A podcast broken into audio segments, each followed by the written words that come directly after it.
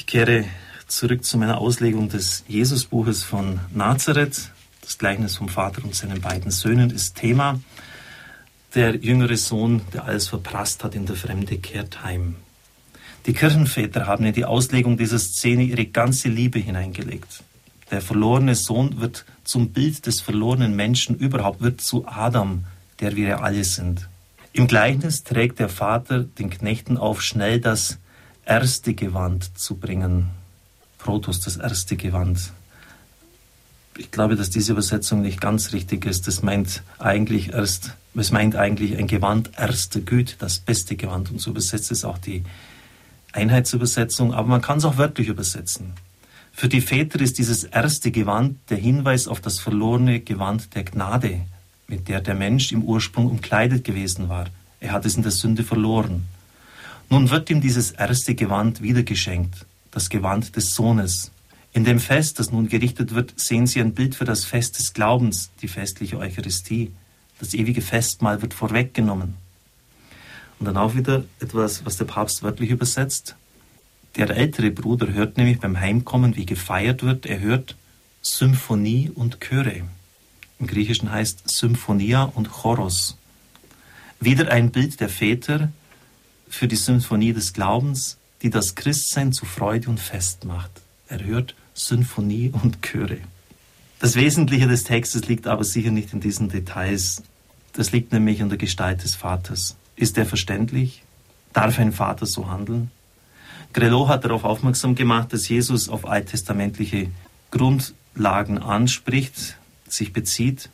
Das Urbe dieser Vision des Vaters findet sich in Hosea 11, 1 bis 9 und das widerspricht ein bisschen so, wie Gott sonst eigentlich im Alten Testament immer von den meisten Christen gesehen wird, nämlich als der strenge, der väterlich führende, der züchtigende, der harte Gott.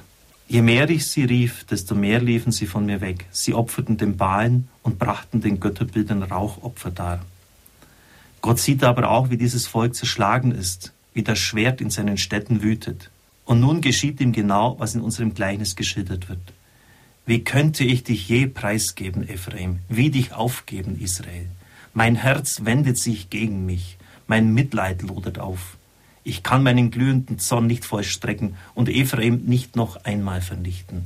Denn ich bin Gott, nicht ein Mensch, der Heilige in deiner Mitte.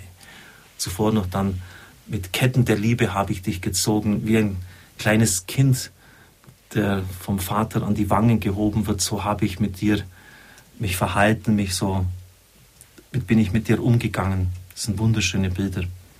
Und die widersprechen natürlich sehr äh, diesem Bild von dem väterlich richtenden, strafenden Gott. Also man muss schon genau hinschauen. Es gibt nämlich mehrere dieser warmen, tröstenden, bergenden Bilder im Alten Bund. Weil Gott Gott ist, der Heilige, handelt er so, wie kein Mensch handeln könnte. Gott hat ein Herz und dieses Herz wendet sich sozusagen gegen ihn selbst. Hier treffen wir wie beim Propheten, wie im Evangelium wieder das Wort vom Mitleid, das mit dem Bild des Mutterleibes ausgedrückt ist. Gottes Herz verwandelt den Zorn und wendet Strafe in Vergebung. Der Papst geht dann der Frage nach, inwieweit das Gleichnis jetzt auch Christus widerspiegelt und er beantwortet das mit Grelot so, dass in der Güte des Vaters natürlich die Barmherzigkeit, die Güte des Sohnes deutlich wird. Er ist ja sein Abbild, sein Ebenbild. Und das ist eine implizite Christologie, also nicht eigens ausgedrückt, aber schon in der Güte des Vaters ist die Aussage über Christus mit enthalten.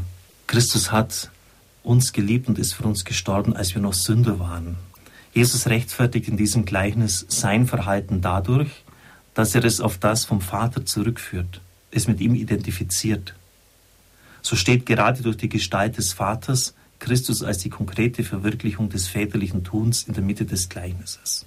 Nun tritt der ältere Bruder auf den Plan und mit ihm wird es nun wirklich interessant. Kaum ist dieser da, dein Sohn heimgekehrt, dieser da, Hutus im Griechischen. Man dürfte nicht fehlgehen, wenn man da etwas reinschiebt, dieses elende Subjekt. Dein Sohn, das ist nicht mehr sein Bruder. Der Bruder ist für ihn tot, ist nur noch der Sohn des Vaters. Kaum ist dieser da, dieses elende Subjekt, formulieren wir vielleicht ein bisschen drastisch, dieses Missstück nach Hause gekommen. Er hat dein Geld mit Dirnen durchgebracht. sie spüren den ganzen Hass, der hier, der hier aufkocht, der in dem Bruder rauskommt. Und so ist es oft mit den Frommen. Sie brauchen nur mit einer entsprechenden Situation konfrontiert werden und so merkt man das ganze übernehmerische, unzufriedene, nörglerische, was in ihnen da ist. Die sind kein bisschen erlöst. Kein bisschen aber geben sich immer schön das fromme Mantelchen, das sie nach außen hin umhängen. Sie brauchen nur eine entsprechende Situation, wo sie jemand piekst und das ganze Unerlöstsein bricht aus ihnen heraus.